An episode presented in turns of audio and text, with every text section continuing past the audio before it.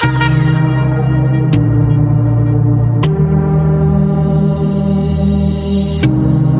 redet, ist nicht tot.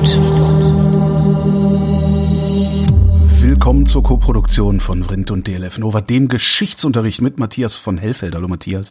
Hi mein Lieber, ich bin gerade von der Baustelle zurück. Wie, du bist von der Baustelle, was hast du gebaut? Heute machen wir Plattenbau. Ach so, ah, ah goldene Brücken zur Moderation. Ja. Ach so, ja. Äh, West- oder Ostwall? Ja, das ist eine gute Frage. Die haben wir uns auch gestellt und ich bin ja ein, äh, ich sag mal, auf der politischen Skala, wenn es denn ein Strich wäre und kein Kreis, Mhm. äh, bin ich eher so links von der Mitte, also nicht ganz links, aber links von der Mitte. Und ähm, es ist mir damals schon auf den Zeiger gegangen und heute noch mehr, dass wir uns im Westen hier so dickbäuchig zurückgelehnt haben und gesagt haben, die wohnen alle in der Platte. Ja.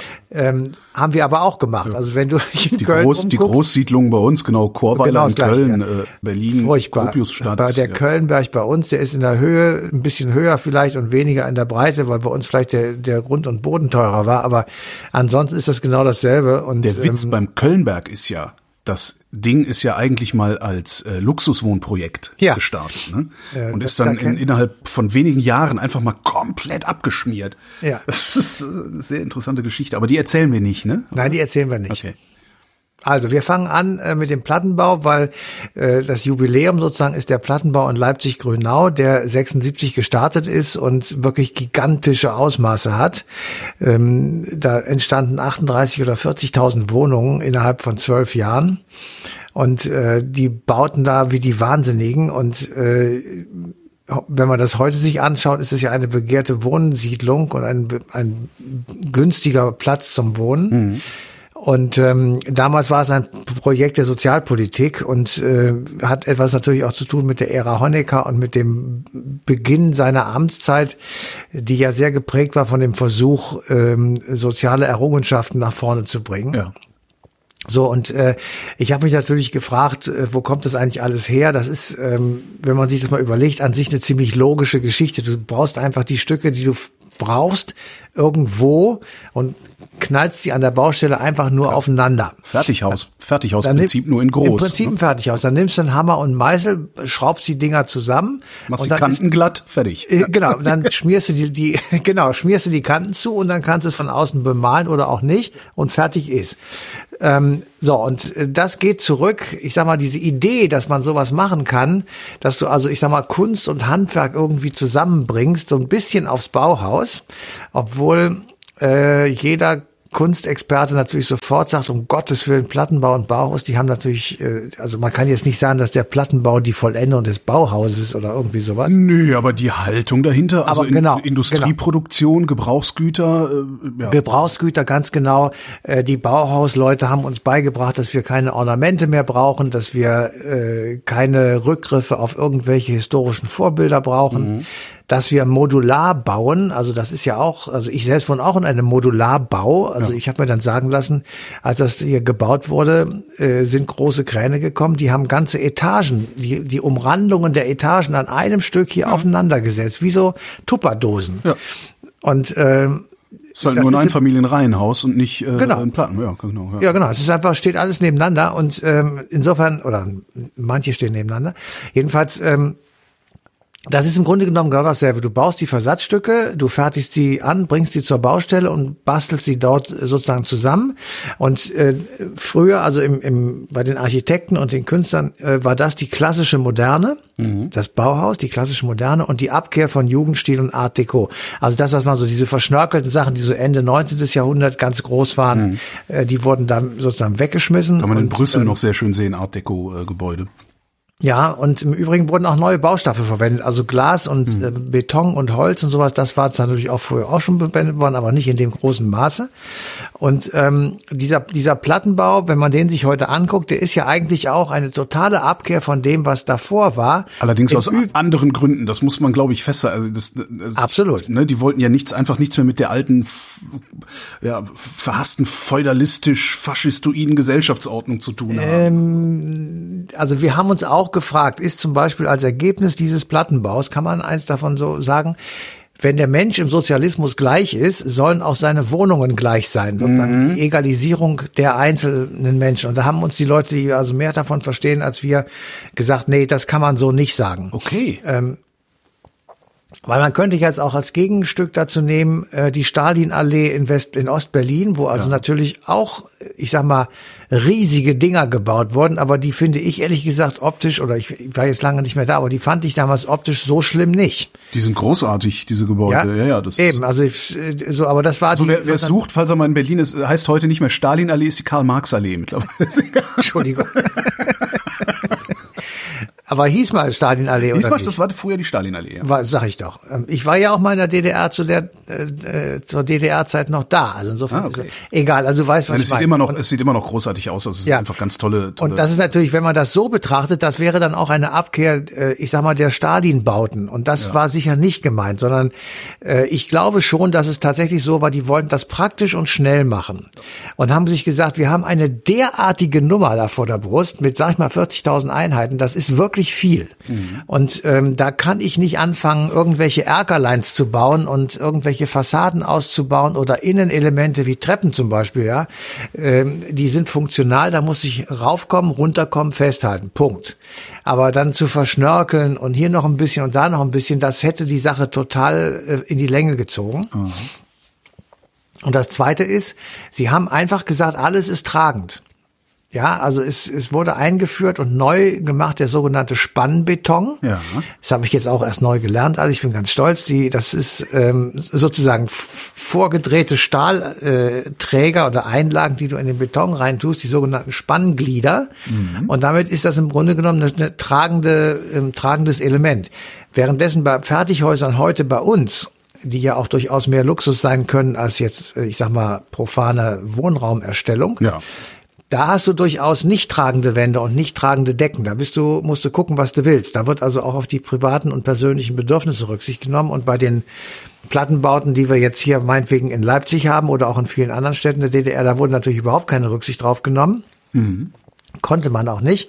Da wurde einfach gesagt, das wird jetzt so gebaut und da gibt es drei Elemente und drei Einheiten, A, B, C und du kannst, die kannst du nehmen, da kannst du nehmen, da kannst du, aber mehr gibt es nicht. Diese drei Möglichkeiten gibt es.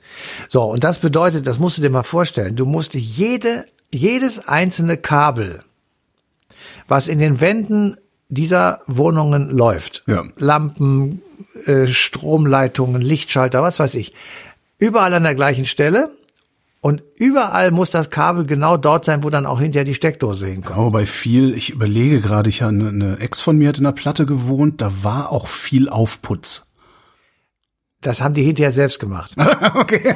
ja, aber das Ding selber, als es gebaut wurde, das ist nicht anders möglich gewesen. Natürlich kannst du dann schlitzen und sagen, ich will das Land mal hier haben, dann machst du ein Kabel rein. Aber du musst es dann Aber nachträglich geh, geh machen. mal, geh mal, geh mal mit der, geh mal mit dem Stemmeisen in diesen Beton rein, aus dem die Platten gebaut sind. Das ist auch noch mal ein Abenteuer für sich. Da brauchst du, also du kriegst da nicht einfach mal ein Loch gebohrt.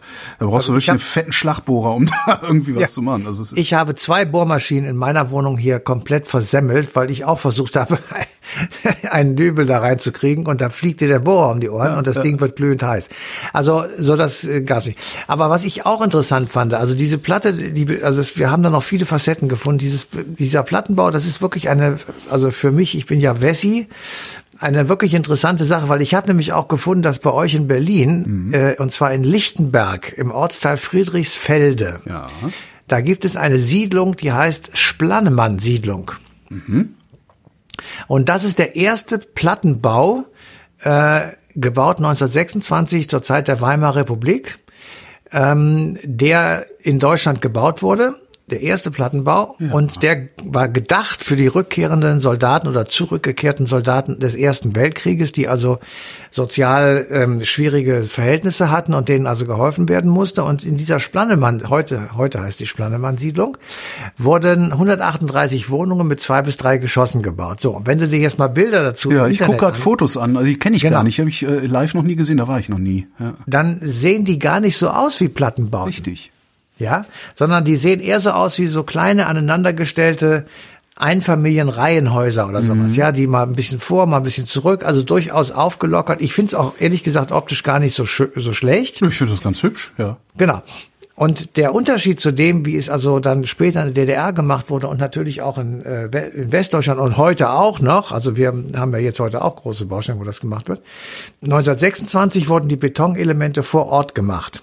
Das mhm. heißt, die hatten riesige, äh, ich sag mal, Produktionsmöglichkeiten da aufgebaut, um diese Wände vor Ort mit frischem Beton gießen zu können, um sie dann direkt dorthin zu bringen, wo sie hingehörten, an die Außenwand von irgendeinem dieser Häuschen. Heute kommen die fertig an die Baustelle. Das heißt, es gibt irgendwo eine Produktionsstätte, die bauen die Wände mit Löcher für die Fenster drin und dann kommt ein großer Kran, hebt das Ding hoch in den achten Stock und dann wird es dahingestellt, wo schon die Streben sind, wo es einfach nur noch draufgesetzt wird und oh. fest äh, gemacht, geschweißt oder nicht, weiß ich aber gezurrt, geschraubt und äh, verklebt. So und ähm, als ich das gelesen habe, habe ich mir gedacht, das ist ja wirklich eine erstaunliche Erkenntnis. Das ist jetzt 100 Jahre her mhm. und da haben die das sozusagen erfunden, im Anführungsstrichen, wie wir das heute immer noch machen. Und ich kann also jeden Tag, wenn ich zum Deutschlandfunk fahre, da ist jetzt zurzeit ähm, eine große Baustelle äh, kurz vor dem Funk und da werden äh, Wohnungen gebaut, so sechs, acht Stockwerke hoch und der Kran ist wirklich auch riesig mhm. und der, der ist, ähm, äh, kann man also gucken, an dessen Ende hängen komplette Wände, inklusive der Fenster und Türenlöcher. Da hängen Decken komplett dran. Der fährt die also ganz behutsam an die richtige Stelle. Dann sitzen da zwei, drei Leute, die das Ding annehmen und auf so Streben stecken und dann wird das tatsächlich äh, zusammen montiert. So und die, deswegen wächst der Außenbau, finde ich jedenfalls immer rasend schnell. Da steht auf einmal stehen da acht oder zehn Stockwerke. Ja, und dann passiert und, ewig nichts, hat man das. Genau, und dann, und dann passiert ewig nichts, weil dann der Innenausbau kommt. Und der ist natürlich im Gegensatz zur Platte äh, heute komplizierter, weil da sind dann Privatwünsche dabei ja. und da wird nicht mehr alles gleich gemacht. Aber Na gut, aber dafür dann sind die Innenwände nicht mehr tragend und dann kannst du sie verschieben, wie du lustig genau, bist. Genau, du kannst genau. so und das ist einfach äh, sozusagen der Unterschied. Und deswegen äh, ist das, also es ist deswegen in der DDR damals nicht gemacht worden, weil die tatsächlich ähm, großen Wohnraumbedarf hatten und große Wohnraumnot, vor allem in den Städten, also in den großen Städten Leipzig, Berlin und so weiter. Ähm, also das gleiche Problem, was wir auch hatten im Westen. Und das haben sie versucht zu bekämpfen, dadurch, dass sie eben relativ schnell äh, diese Wohnungen und diese Häuser und diese Plattenbauten gebaut haben. Aber das ist ja nicht einfach nur eine Wohnraumgeschichte äh, gewesen, sondern das war ja im Grunde genommen eine kleine Stadt. Ja, ja, das also ist Leipzig, äußerst Leipzig, komfortabel. Äh, äh. Leipzig-Grünau hatte 100.000 Einwohner, äh, als alles fertig war. Na und sie hatten und, vor allen Dingen, ähm, das wird heutzutage sieht man das gar nicht mehr so gut oder wird das auch, das wird auch gerne vergessen, glaube ich. Ähm, das war ja auch eine komplette Infrastruktur, die da drin ja, hing. Da das wollte immer, ich da, ganz genau. Da hat immer eine Bahn gehalten oder ein Bus oder sowas. Du hast immer. unten deine Kaufhalle gehabt, du hast unten einen Bäcker gehabt, du hast eine Wäscherei gehabt. Also das war alles war vorhanden. Also die und Idee hab, war gar nicht schlecht. Nein, die Idee ist super, ehrlich gesagt. Die ist wirklich super. Und du hattest eine Poliklinik, das ist auch genau. wichtig. Und du hattest jede Menge Spielplätze für Kinder. Du hattest Grün Sehr Flecken, grün, ja. Grünteile dazwischen, genau. Und Kindertagesstätten würden wir heute sagen. Also ähm, Kindergärten und Kitas etc., also Schulen und so weiter. Es war alles vorhanden. Ähm, und trotzdem war das Problem, dass die Leute gesagt haben, ja, das ist natürlich super, aber irgendwie will ich auch in die große Stadt. Und dazu war eben diese Infrastrukturanbindung extrem wichtig. Und deswegen ähm, haben die Leute dann gesagt, na gut, also ich bin in, ich sag mal mit dem Bus, keine Ahnung, wie lange der äh, Downtown gebraucht hat, aber ebenfalls überschaubar. Und schon warst du halt in der Stadt, äh, wo du halt einkaufen gehen wolltest oder irgendwas anderes. Wie Altbauten verrottet sind, ja. Und da, genau. Und dann ist das andere Problem natürlich gewesen, was machen wir eigentlich mit den Altbauten? Denn Leipzig hatte jede Menge Wohnungen. Das ist nicht der Punkt. Dieser, das Problem war aber, dass diese Altbauten teilweise ungeklärte Eigentumsverhältnisse hatten. Jetzt können wir natürlich sagen, da hat die DDR sich nicht drum gekümmert. Ich wollte mhm. sagen, also ist doch, ist doch eigentlich volkseigener äh, Gedöns. Ja, ich habe aber jetzt gelernt, dass es durchaus Treuhänder gab, die im Auftrage irgendwelcher Wessis ähm, diese, diese Wohnung jetzt nicht verwaltet haben in dem Sinne, wie wir das vielleicht heute sehen, aber es wurde durchaus eine Miete abgeführt. Jetzt ist die Frage, ob die auch in den Westen angekommen ist, was ich nicht so sehr glaube, aber es wurde eine Miete abgeführt. Mhm. Und ähm, diese Wohnungen, die wurden ja, weil die DDR hatte eine Wohnraum sozusagen Mittelbewirtschaftung, also die hatten ein, eine Stelle, wo Wohnraum vergeben wurde. Du konntest nicht einfach irgendwo auf dem Wohnungsmarkt eine Wohnung suchen. Ja. Und derjenige, der also dort in die Platte kam, der musste bestimmte Voraussetzungen erfüllen. Also Studenten und Alleinerziehende oder Alleinstehende, besser gesagt, äh, waren nicht so richtig auf der Prio ganz oben. Das war natürlich eher für Familien gedacht und für Parteigenossen von mir aus, aber äh, vor allem eben auch für Familien mit Kindern. Und die zogen dann aus den Altbauten, die oft völlig runtergekommen äh, waren, raus auf die Platte. Dann blieben die Altbauten in der Innenstadt leer und die wurden aber auch bewohnt. Und das nannte man Schwarzwohnen. Ah, das war das, was die Bohème gemacht hat, ne? Dann zuletzt. Ja, also äh, also Schwarzwohnen habe ich erst gedacht, das ist sowas wie Hausbesetzer. Und äh, dann habe ich mich schlau gemacht, haben gesagt, nee, das ist also Hausbesetzer ist äh, nur so auf den ersten Blick richtig. Diese Wohnungen, die dann leer standen, wurden von Leuten bewohnt, die erstmal illegal da reingegangen sind. Mhm. Die haben, äh, die Schlösser waren alle mit dem Schraubenzieher aufzumachen, das war kein Problem. Dann haben sie ähm, an jemanden, was haben sie vorher rausbekommen, drei Monate lang eine Miete bezahlt. Mhm. Und das galt dann sozusagen als geschlossener Mietvertrag, wenn das Geld nicht zurückkam oder wenn irgendwie jemand Einspruch erhoben hat. Dann hatten sie im Grunde genommen einen unkündbaren Mietvertrag. Und wenn sie den hatten, haben sie sich dran gemacht, dieses Haus so wieder herzurichten, dass man darin vernünftig wohnen konnte. Das heißt, es waren auch Leute, die also einen Hammer festhalten konnten, auch was damit anfangen konnten. Ja. So, äh, man muss aber dazu wissen, die Toiletten waren im Flur, ähm, ja. die Dächer waren undicht, die Türen waren marode, die Heizung funktioniert nicht. Also es musste alles schon ordentlich, äh, da war richtig Arbeit drin.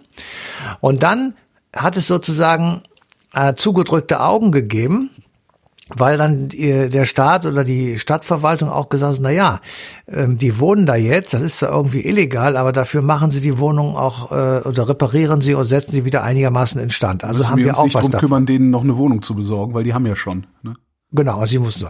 Es gab paar Verfahren tatsächlich, also wenn äh, ein Eigentümer irgendwie damit nicht einverstanden war oder wenn die Stadt irgendwie das nicht gut fand oder wenn es zu viel Radau gab oder die Nachbarn sich beschwert haben, dann wurde also tatsächlich die Polizei eingeschaltet. Die kam dann auch und dann gab es ein Verfahren und dieses Verfahren ist in aller Regel damit geendet, dass die Besiedlung dieses Hauses, sage ich jetzt mal, legalisiert wurde. Also es wurde mhm. dann äh, gesagt, okay, wie machen wir das jetzt? Und das so Strafen in dem Sinne wurden nicht ausgesprochen. Und ich habe dann äh, so eine kleine äh, kleines Bonmot gefunden. Ähm, Angela Merkel war auch Schwarzwohnerin. Ähm, die hat, äh, nachdem sie, ich glaube, sie war zweimal verheiratet und ich weiß, sie war zweimal verheiratet. Das erste Mal ist sie dann geschieden worden und als sie sich hat scheiden lassen, ist sie halt in dieses irgendwo in der DDR in so eine Schwarzwohngeschichte gegangen und hat dort eine Weile lang gelebt. Also das war jetzt nichts äh, für Leute, die, ich sag mal, mit dem Gesetz in Konflikt gekommen sind oder die einfach äh, äh, ich sag mal, ein politisches Statement abgeben wollen. Und das war dann auch der Unterschied zu unseren Hausbesetzern, denn da war es ja tatsächlich so, dass Hausbesetzung äh, zu 80 Prozent motiviert war durch, wir kämpfen gegen das kapitalistische Wohnsystem. Ähm, ja, genau. Genau, und, und gegen die Bonzen, die hier ihre, ihre Grundstücke nicht bebauen oder verrotten lassen, was weiß ich. Also das war ja ein politisches Statement, aber natürlich auch für Leute, die ansonsten keine Möglichkeit hatten, die sind dann auch dahin gegangen. Aber es war eben äh, sehr viel politischer und die Frage, warum wir das nicht auch bei uns so gemacht haben, liegt ganz schlicht und ergreifend daran begründet, dass äh, jede Wohnung hier einen Besitzer hat. Ähm, entweder eine Wohnungsgenossenschaft oder den, der Staat oder eben eine Privatperson. Und äh, wenn die sagt, will ich nicht, dann ist nicht. Und mhm. äh, das wird halt durchgesetzt. Und deswegen war Schwarzwohnen nach dem Motto, wir gucken mal, wie das geht, nur dann möglich, wenn der Besitzer gesagt hat, okay Leute, dafür müsst ihr mir jetzt hier aber die Fenster ersetzen oder irgendwie sowas. Und äh, wenn die das dann gemacht haben, dann war es ja im Grunde noch auch kein besetztes Haus mehr. Dann war es ja eine was ja auch, Wohnung was mit ja auch in den, Absprache. Was ja auch in den besetzten Häusern in Westdeutschland und, und, und Westberlin auch ganz gut funktioniert hat. Also in, in manchen ja, ja. Häusern, wo dann die, äh, die Besetzungen legalisiert wurden auf die eine ja. oder andere Weise. Ne? Ja. Ja, Und ähm, also was ich so bei der ähm, also ich habe ja öfter schon auch hier, glaube ich, gesagt und ähm, denke das auch wirklich. Äh, wir haben uns gegenüber der DDR, also wir Wessis, wir haben uns gegenüber der DDR derartig schofelig auch teilweise benommen, dass, und das gehört auch dazu, dass wir das, was die da versucht haben, gut zu machen und wo sie versucht haben, äh, ich sag mal, soziale Probleme durch heftigen staatlichen Eingriff zu lösen. Ja. ja, das hätten wir auch mal machen sollen. Ähm, das wurde trotzdem bei uns einfach ignoriert und abgetan und äh, als äh, ja keine Ahnung. Du meinst äh, diese diese Neubauprogramme in, in der DDR oder was ja, meinst du jetzt? zum Beispiel die Platte war in Deutschland, in Westdeutschland ein, äh, oh, belächelt. Ja gut, aber wir haben ja dann trotzdem, also ich meine sowas wie, wie Chorweiler, sowas, ne? Also die, die, die westdeutschen Großsiedlungen haben wir ja trotzdem gebaut. Und das Ja. ist dann ja auch relativ schnell schief gegangen. Ich könnte mir auch vorstellen, dass äh, in Westdeutschland dann, also wir wussten ja in den 80ern schon, dass das keine gute Idee ist, Menschen in solchen Wohneinlagen unterzubringen. Ähm, Also wenn die so gemacht sind wie Chorweiler zum Ja. Beispiel oder so, äh, oder gibt's ja in jeder großen Stadt, dann auf jeden Fall. Bei der Platte bin ich mir auch nicht so ganz sicher, ob das die, die letzte Lösung ist, weil natürlich, wenn so viele Leute auf dann doch relativ engem Raum wohnen, das bringt's vielleicht auch nicht. Und wenn, wenn man so nichts anderes machen kann, als sich in diesem kleinen ähm, Karree sozusagen zu bewegen, ohne gleich groß mit dem Bus loszufahren, das ist vielleicht auch eine schwierige Sache. Aber auf der anderen Seite, es gab Wohnraumnot und da hat der Staat sich hingesetzt, ähm, Anfang der 70er, als Honecker äh, das Zepter von Herrn Ulbricht übernommen hat äh, und gesagt, wir bauen diese Dinger jetzt, weil wir brauchen Wohnungen, Punkt. Und äh, wenn wir das mal auch täten, ja, also gerade bei euch in Berlin, was meinst du, was jetzt passiert, wenn die anfangen, hier diese beiden Wohnungsgenossenschaften sind zusammenzulegen? wir auch noch mal gespannt. Die sagen zwar, es wird nur eine leichte Mieterhöhung geben, aber das Wort leicht ist dehnbar. Vor allen Dingen wird's nur fünf Jahre lang äh, festgeschrieben, dass die Mieterhöhung Ja, leicht ist. aber das es ist einfach, da kriege ich die Totalkrise, wenn ich das mal so sagen darf, weil wir äh, sehenden Auges in die nächste Katastrophe rennen. Ja.